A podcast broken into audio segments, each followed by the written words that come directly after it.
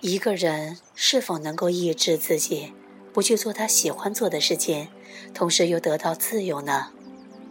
你知道，弄清楚我们想做什么，是世上最困难的事情之一。不但在青少年时代如此，在我们一生中，这个问题都存在着。除非你亲自弄清楚什么是你真正想做的事，否则你会做一些对你没有太大意义的事情，你的生命就会变得十分悲惨。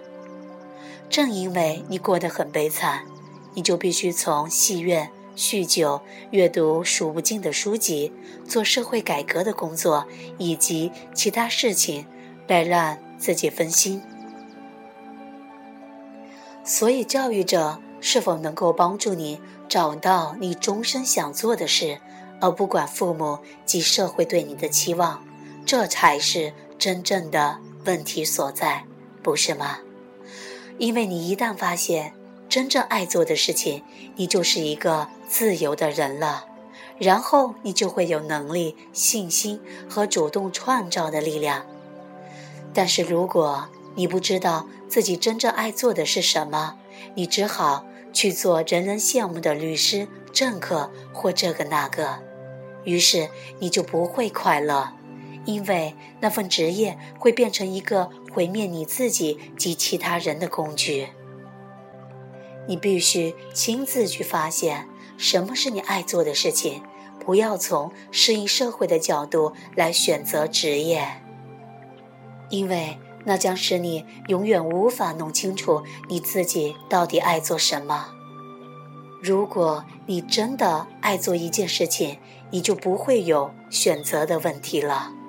你心中有爱，让爱自己去运作，它就会带来。正确的行动，因为爱是永远不会追求成就的，它也永远不会陷入模仿中。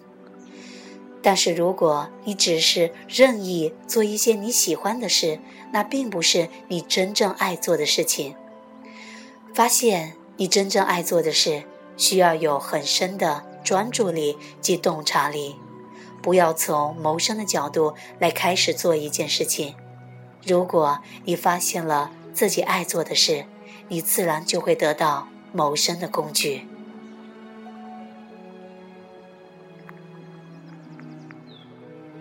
找出你真正想做的事，节选自克里希那穆提《人生中不可不想的事》，有文学分享。